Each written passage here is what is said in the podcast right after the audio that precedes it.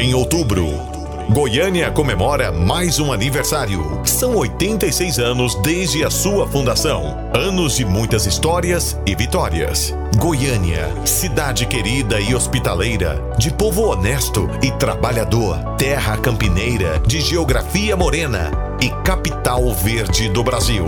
A Rádio Sagres deseja um feliz aniversário e se sente orgulhosa de fazer parte do seu dia a dia, contribuindo diariamente para a informação e o entretenimento de todos. Parabéns, Goiânia, pelos seus 86 anos. Uma homenagem Rádio Sagres 730 em tom maior.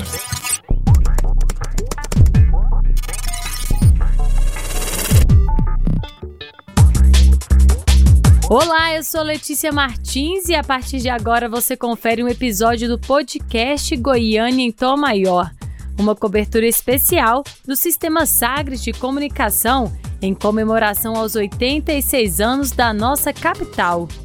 Neste podcast, nós vamos falar sobre os desafios de Goiânia com novas tecnologias, como melhorar a colocação da cidade no ranking das Smart Cities.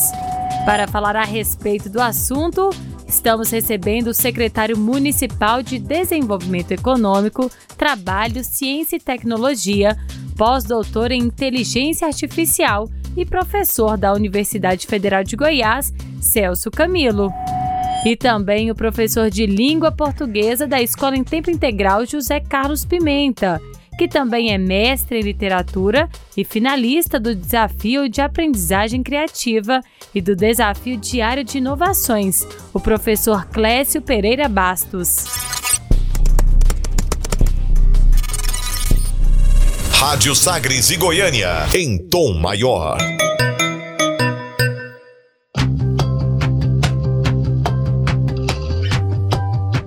E vamos começar falando sobre Smart Cities, que são as cidades inteligentes. Goiânia sempre esteve entre as 15 cidades mais inteligentes do país e em 2019 foi para o 40 lugar. A repórter Gilly Zago foi atrás para saber o porquê que a capital caiu tanto no ranking.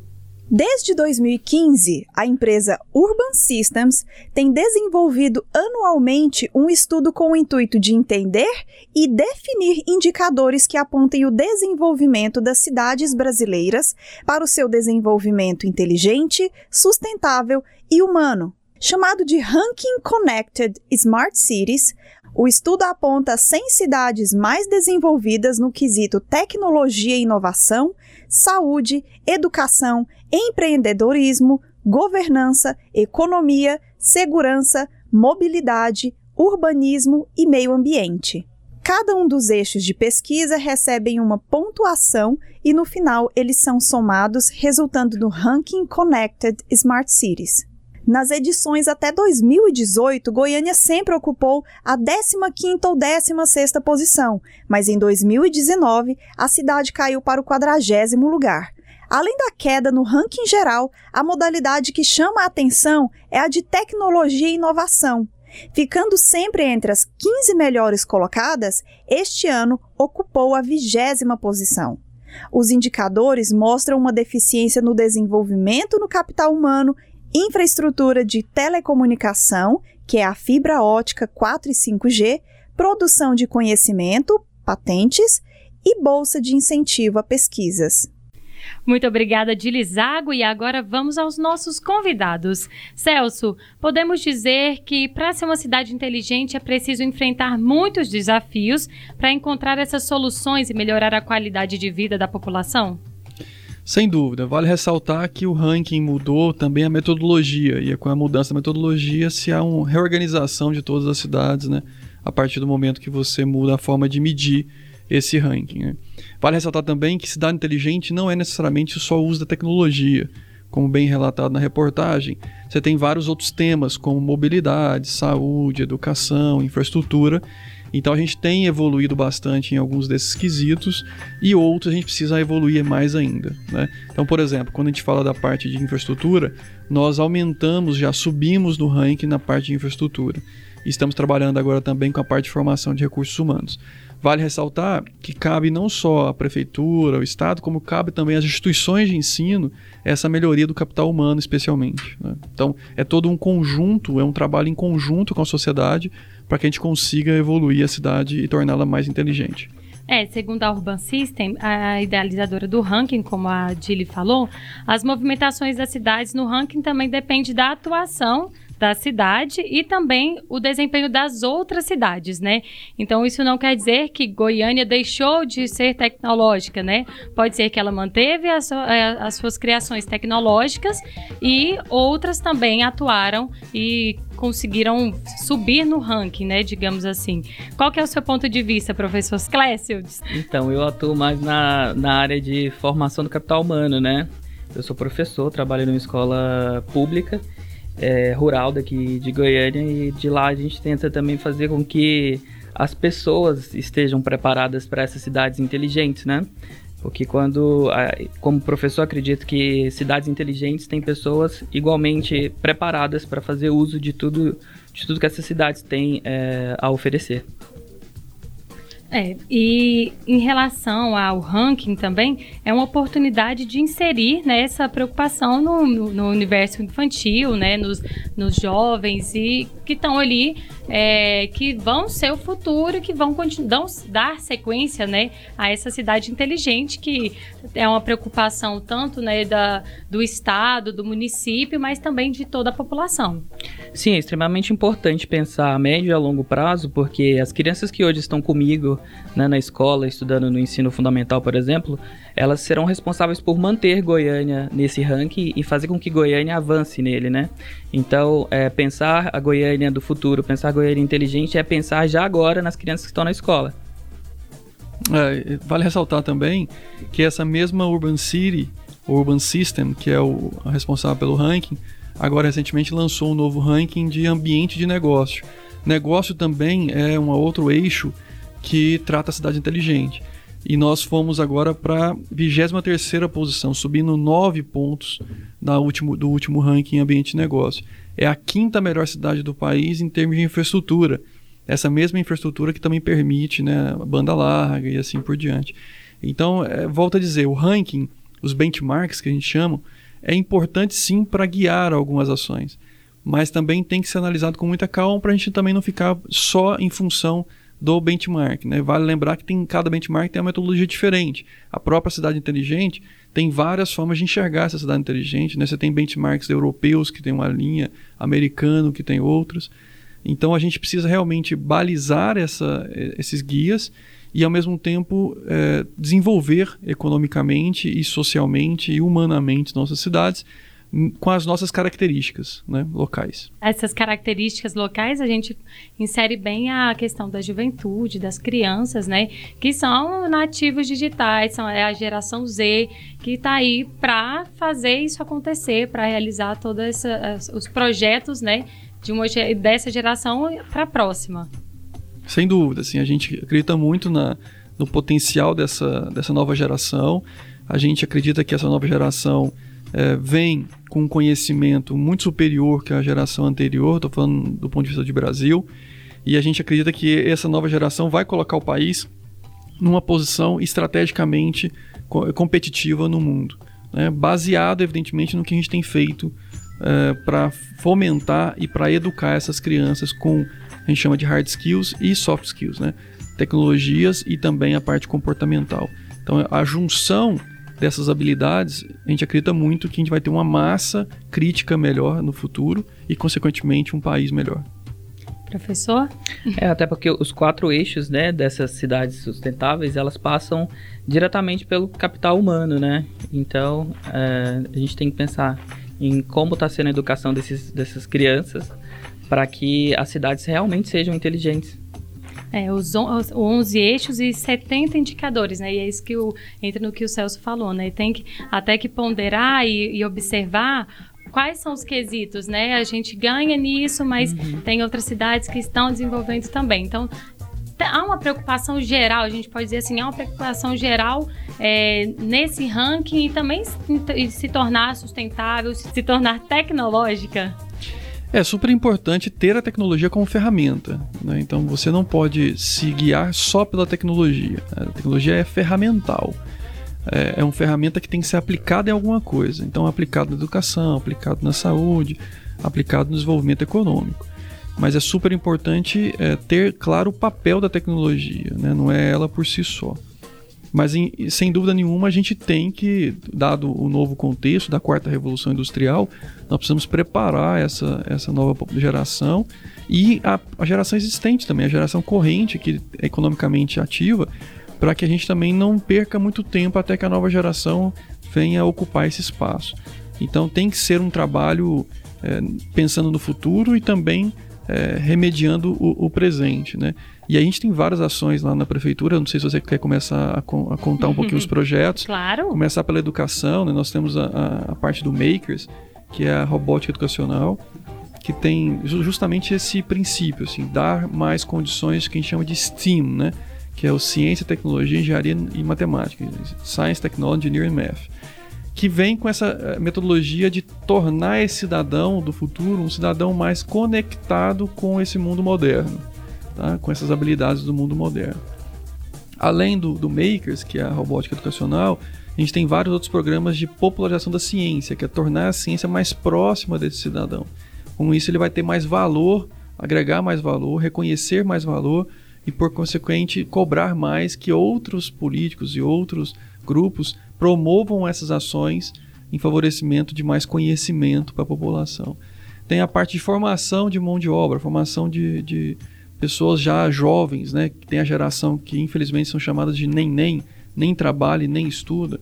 Então a gente tem um trabalho forte com essa geração agora, qualificando esse pessoal para uma nova tecnologia, para um novo mercado de trabalho, que é um mercado de trabalho em transformação, é, de forma bem rápida e a gente está qualificando esse pessoal agora para serem desenvolvedor de softwares, para serem testador de softwares, que e, sem dúvida nenhuma a indústria de TI é uma indústria do futuro, né? é também uma indústria forte para o mercado no futuro. Então a gente está pegando esses jovens que aparentemente não teriam nenhum, nenhuma oportunidade, ou se tivesse uma oportunidade muito precária, e agora a gente está colocando eles, é, até num projeto piloto, colocando eles é, para receber essa oportunidade que é uma oportunidade ímpar, oportunidade realmente de alavancar a sua qualidade de vida e da sua família. Né?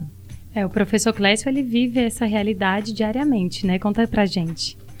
É, então, é, a minha realidade como professor ela é muito própria, né? Por, pelos dois lados. Pelo que eu vejo em loco, é, no meu trabalho aqui é, na Prefeitura de Goiânia, que é uma escola rural, mas muito conectada. E aí a gente quebra já um paradigma, né, para a gente pensar que, uma, que aluno de escola pública e principalmente aluno de escola rural possa estar é, desconectado, né, do que anda acontecendo por aí e, e não é isso, isso não é uma verdade. Ano passado eu fiz uma pesquisa com os meus alunos utilizando o celular. Eles ouviram toda a escola e eles levantaram um número assim que deixou a, a gente, a, até a gente na escola surpresa, que foi que 100% dos alunos possuem smartphones e que 98% deles utilizam a internet mesmo fora da escola. Isso coloca a gente diante de uma realidade muito, é, eu acredito que positiva, e também coloca a gente diante de uma responsabilidade muito grande, que é prepará-los para um uso smart de tudo isso, né? Porque, é, como professor, eu, eu, eu vejo o celular como uma grande ferramenta da atualidade, assim, inclusive, e principalmente para é, chegar à informação, né, para se manter atualizado e tal, né? Eu, quando estudei, a gente precisava da Barça. Uhum. Eu também. Não é? e hoje o meu aluno, na, na, né, na, na região rural daqui de Goiânia, ele tem um celular e através do celular ele está conectado ao Museu do Louvre, por exemplo.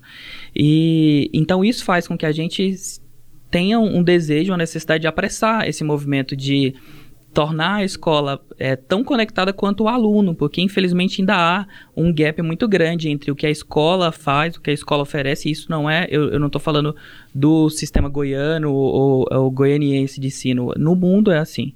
Existe um gap muito grande entre o que há entre a escola e a vida real. Então, mesmo esse aluno que sai da zona rural, enquanto ele está em casa, ele é conectado, ele é hiperconectado, ele tem acesso a, ao mundo. Mas quando ele entra na escola, infelizmente há uma ruptura. Então, isso, é, isso coloca nós, professores, nós profissionais de educação, diante da, né, de uma necessidade urgente de é, colocar, de, de, fazer com que a escola dê as mãos à, a a vida que o aluno tem fora dali, né? Porque mesmo esse aluno que é de, um, é de uma classe social menos favorecida, ainda esse tem é, ainda muito, muitas possibilidades de conexão e de acesso à tecnologia.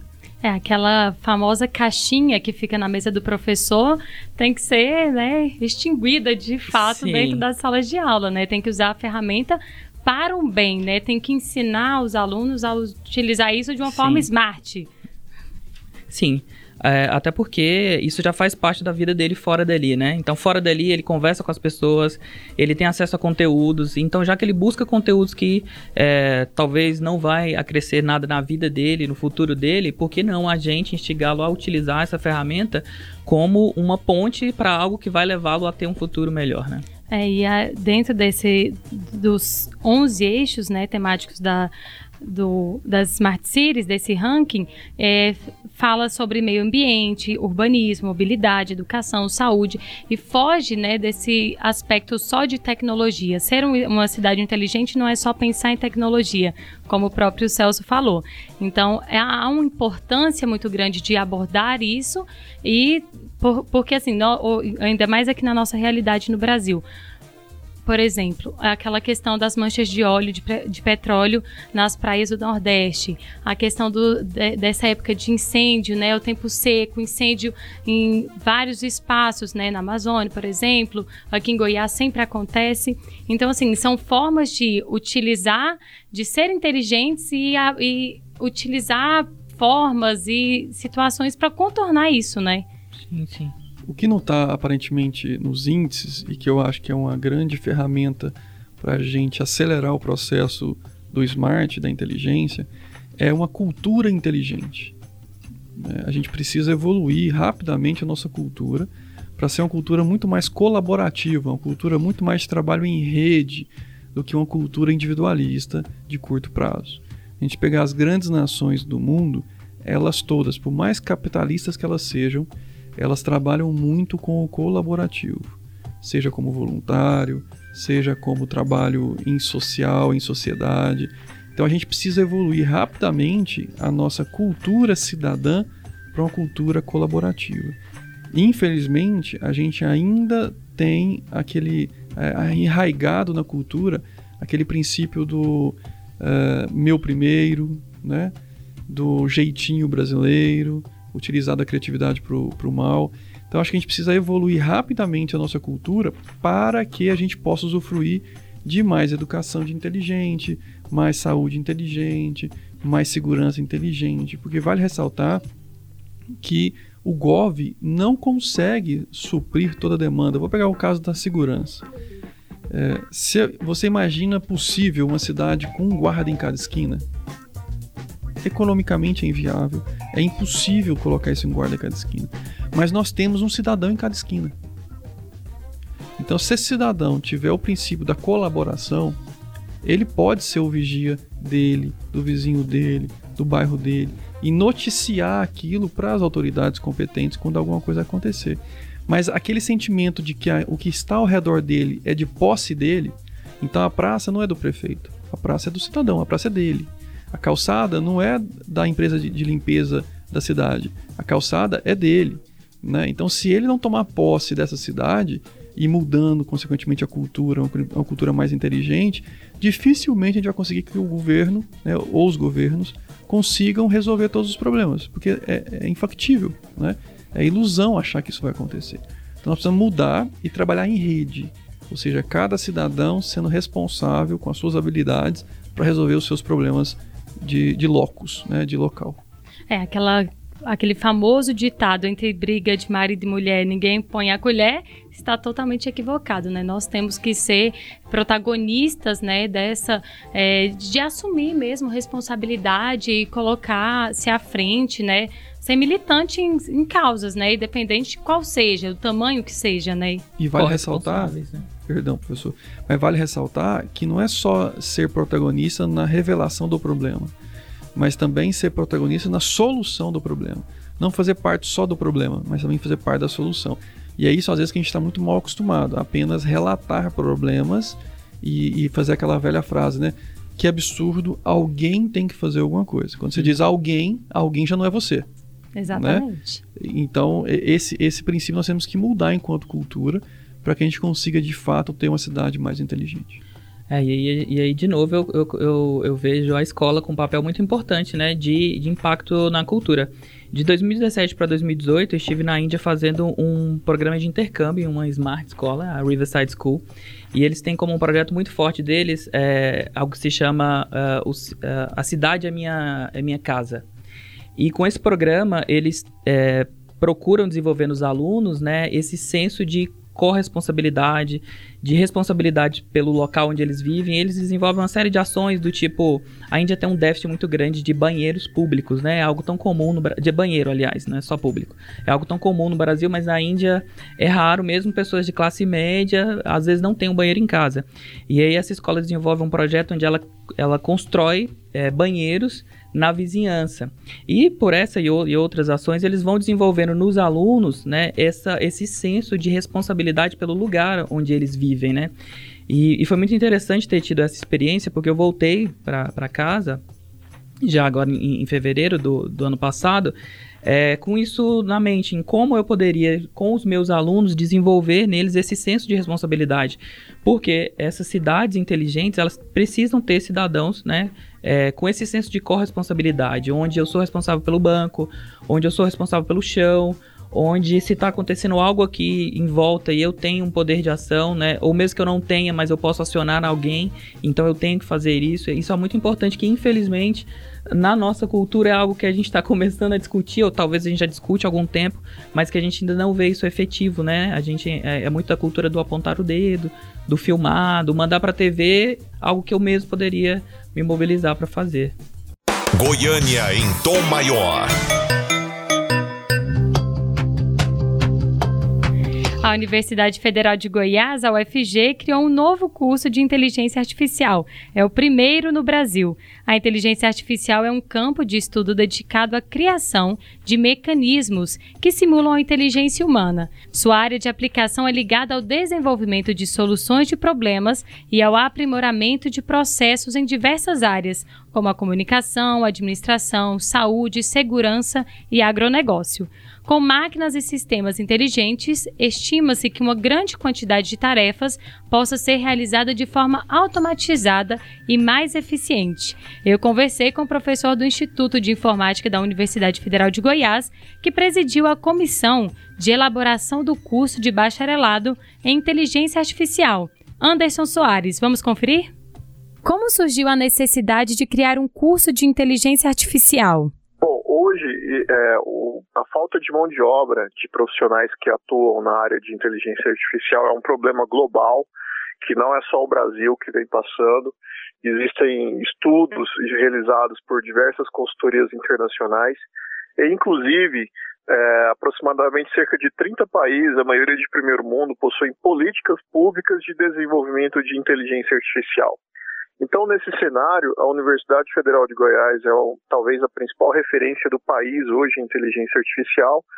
É, executa projetos para empresas de diferentes segmentos né, nessa temática de, de, de IA. Então, nós uh, percebemos essa oportunidade e essa carência de, de mercado que existe hoje para é, ser a, a, percussora né, e a, a pioneira para se criar essa iniciativa aqui no estado de Goiás. É uma grande vantagem, né? Porque esse é o primeiro curso aqui no Brasil, né, de inteligência artificial. Antes tinha só pós-graduações, doutorados na área de inteligência artificial, né, professor? Exatamente. Essa é uma, uma formação que, em termos globais, essa competência ela era formada a nível de doutorado, né?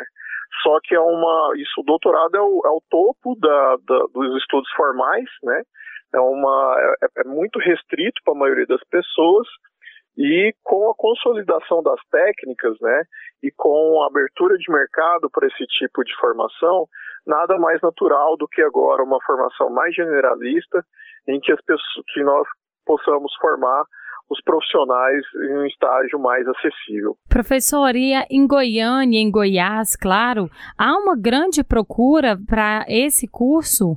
Existe uma grande procura. É, hoje, para vocês terem uma ideia, a Universidade Federal de Goiás é a grande referência nacional do Brasil em inteligência artificial.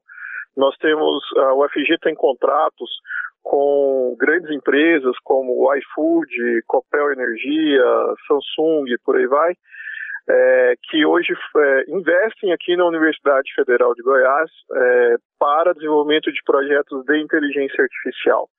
Então, é, essa, é, nós temos uma boa percepção do que realmente acontece nesse mercado, do que é realmente a necessidade das empresas, onde elas são os gargalos que elas sofrem em encontrar esse tipo de profissional.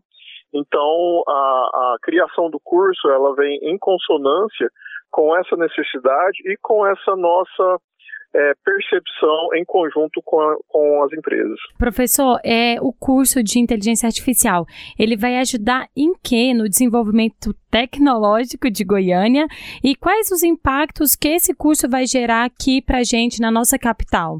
Olha, eu acho que oh, são impactos muito positivos. Hoje nós temos é, tem pelo menos duas empresas que têm escritório aqui em Goiânia é, para ter uma proximidade com a Universidade Federal de Goiás, em busca dessa aproximação pela competência de inteligência artificial. Então, é, nós iremos é, aumentar a capacidade de atração dessas empresas de alta tecnologia, tá? E quem tem a ganhar com isso é o cidadão goiano, é o estado de Goiás, né? Que à medida que você atrai esse tipo de, de, de empresa, nós estamos falando de empresas de alta tecnologia, de alto valor agregado, que certamente vai é, contribuir significativamente para a nossa economia. É, agradecemos a participação do professor do Instituto de Informática da Universidade Federal de Goiás, que presidiu a comissão de elaboração do curso de bacharelado em inteligência artificial, o professor Anderson Soares. Secretário, é, pra gente, eu quero fazer a mesma pergunta que eu fiz pro, pro Anderson. Uhum. Esse curso de inteligência artificial aqui na Federal vai ajudar o que e em que no desenvolvimento tecnológico de Goiânia? É bacana. Quando a gente nós pensamos lá na Universidade Federal, no nosso grupo de IA pensou no curso, na verdade ele está compondo outras tantas estratégias que a gente está desenhando para ser referência nacional e uma das referências internacionais na área de inteligência artificial. É, o curso vem justamente para compor de, o déficit, né, resolver o déficit de talentos nessa área. E vale lembrar que o déficit não é brasileiro, o déficit é mundial. Então, hoje nós já perdemos alunos para grandes empresas internacionais que nem chegam às vezes a terminar o curso, mesmo de ciência da computação, e são é, e vão trabalhar em outras empresas internacionais. Então, nós achamos que não só o mestrado, doutorado, como também a graduação, né, pelo volume que a graduação gera, a gente deveria antecipar essa formação e, consequentemente, gerar mais pessoas, mais pessoas qualificadas e preparadas, inclusive para fazer um melhor mestrado e um melhor doutorado, para trabalhar nas empresas goianas e nas empresas brasileiras de forma geral. É, a inteligência artificial ela é uma tendência mundial, né? Ela abrange todos os campos, né? Como eu citei antes, comunicação, saúde, segurança. E em setembro, a Fundação Instituto de Pesquisa e Estudo de Diagnóstico por Imagem ela atua aqui, ela é responsável pela gestão de sistemas de diagnóstico por imagem na rede pública de saúde. Ela implantou um projeto de inteligência artificial em exames de tomografia de crânio e coluna cervical, realizados em três hospitais públicos aqui de Goiânia. Então, a saúde é uma dessas áreas, né, que também tende a receber essa boa, é, boa tecnologia, essa boa influência da inteligência artificial, né? Sem dúvida, a saúde é uma das grandes áreas a serem positivamente impactadas. A área da radiologia, que é a que você citou aí, é a principal impactada nesse começo. É, nós temos vários é, casos de diagnóstico dado pela máquina que supera o diagnóstico humano. E a vantagem é que a máquina consegue dar diagnóstico em escala. Então, às vezes, você tem um especialista e ele, evidentemente, tem as suas limitações de diagnóstico em termos de volume a máquina conseguiria ser melhor e ter um volume maior, uma escala de diagnóstico maior. Né? Então, sem dúvida nenhuma, vai, vai haver uma revolução mundial na área da saúde com a IA aplicada na saúde. Mas veja que não é só na saúde, né? Tem na educação, tem na, na mobilidade, tem na, nos negócios de forma geral, agricultura, na indústria. Então a gente tem feito várias outras intervenções com esses alunos que a gente já tem na universidade para resolver problemas reais do mundo do negócio, do mundo é, da economia em, de forma geral. Às vezes a gente fala de tecnologia, a gente pensa assim, daqui muitos anos, né? Mas a Campus Party esteve aqui em Goiânia e ela mostrou que não, que já está acontecendo, né? Você participou do Campus Party? Sim, sim. É, não tenha dúvida, assim, a gente às vezes atribui a mais 10, mais 20, mais 50 anos, mas tudo que eu estou dizendo para vocês são coisas que já estão acontecendo, né? Nós já estamos com produtos no mercado, as empresas já estão se beneficiando desses produtos na área da saúde, na área da educação, na área de mobilidade. Então, tanto a parte de reconhecimento facial, a parte de tomar decisão na linha de produção das indústrias. Então, é, não é para amanhã. A área da contabilidade, a área do direito, que também vai ser muito bem é, transformada. Né? Então, tudo isso já está em curso. O que a gente tem que trabalhar depois, e fica para um próximo podcast, é como é que a sociedade vai querer lidar com essa tecnologia, por exemplo, com relação aos empregos. É, agora para finalizar, eu queria uma resposta dos dois de qual a visão de vocês para o futuro tecnológico de Goiânia, já que estamos em comemoração aos 86 anos da capital. Na minha visão, é um, é um futuro que, que não dá para correr nem desviar dele, vai acontecer. E eu espero que tenhamos pessoas eticamente preparadas e tecnicamente preparadas para que elas façam parte desse futuro, para que nesse virar de profissões que estão deixando de existir, que vão deixar de existir, que eles estejam preparados para as novas que vão surgir e que principalmente elas tenham um, um aporte, um preparo ético para que essas ferramentas todas sejam ferramentas utilizadas em benefício é, de si próprio, mas também de todos, né, do comum. Bom, eu espero que a gente também saiba utilizar melhor as ferramentas, saiba é, admitir que nós podemos, mais do que outros povos também, ou tanto quanto os outros povos, nós podemos desenvolver tecnologia e não só utilizar tecnologia. E, e, a gente tem várias provas disso, né? O centro que a gente vai criar, o curso que está sendo criado, tem várias outras formas que a gente tem provado a par, a, o uso de IA dentro do governo. A gente tem lá o, o robô que atende a, a, população. Tem vários outros exemplos de que sim, a gente pode a, fazer coisas tão boas quanto o pessoal lá de fora, né? Os estrangeiros e que a população precisa nesse sentido acreditar mais na própria é, capacidade que tem e começar a dizer, olha, a gente vai sim desenvolver tecnologia de ponta e a gente pode sim ser pessoas melhor preparadas e tornar um país mais desenvolvido. E não ter medo disso, né? Porque é. eu vejo que as pessoas têm medo do que isso é pode verdade. gerar e isso na verdade pode gerar coisas muito boas. É contanto que a gente se prepare para que para acompanhar, né? É, agradecemos imensamente pela participação do secretário municipal de Desenvolvimento Econômico, Trabalho, Ciência e Tecnologia, a CDTEC, Celso Camilo. Muito obrigado pela sua presença. Prazer é meu, fico à disposição para as próximas. Agradecemos também a presença do professor de língua portuguesa da Escola de Tempo Integral, José Carlos Pimenta, o professor Clécio Pereira Basto. Seja sempre bem-vindo aqui. Agradeço o convite e também estou aí disponível para as próximas. Comigo participaram da produção desse conteúdo Adile Zago, Jordana Ágata, Caissa Moraes e Roberval Silva. O Goiânia em Tom Maior tem a realização do Sistema Sagres de Comunicação. O podcast Goiânia Inteligente termina aqui. Um forte abraço e, claro, desejo meus parabéns aos 86 anos de Goiânia, da nossa capital. Até a próxima! Em outubro, Goiânia comemora mais um aniversário. São 86 anos desde a sua fundação. Anos de muitas histórias e vitórias. Goiânia, cidade querida e hospitaleira, de povo honesto e trabalhador, terra campineira, de geografia morena e capital verde do Brasil. A Rádio Sagres deseja um feliz aniversário e se sente orgulhosa de fazer parte do seu dia a dia, contribuindo diariamente para a informação e o entretenimento de todos. Parabéns, Goiânia, pelos seus 86 anos. Uma homenagem Rádio Sagres 730 em tom maior.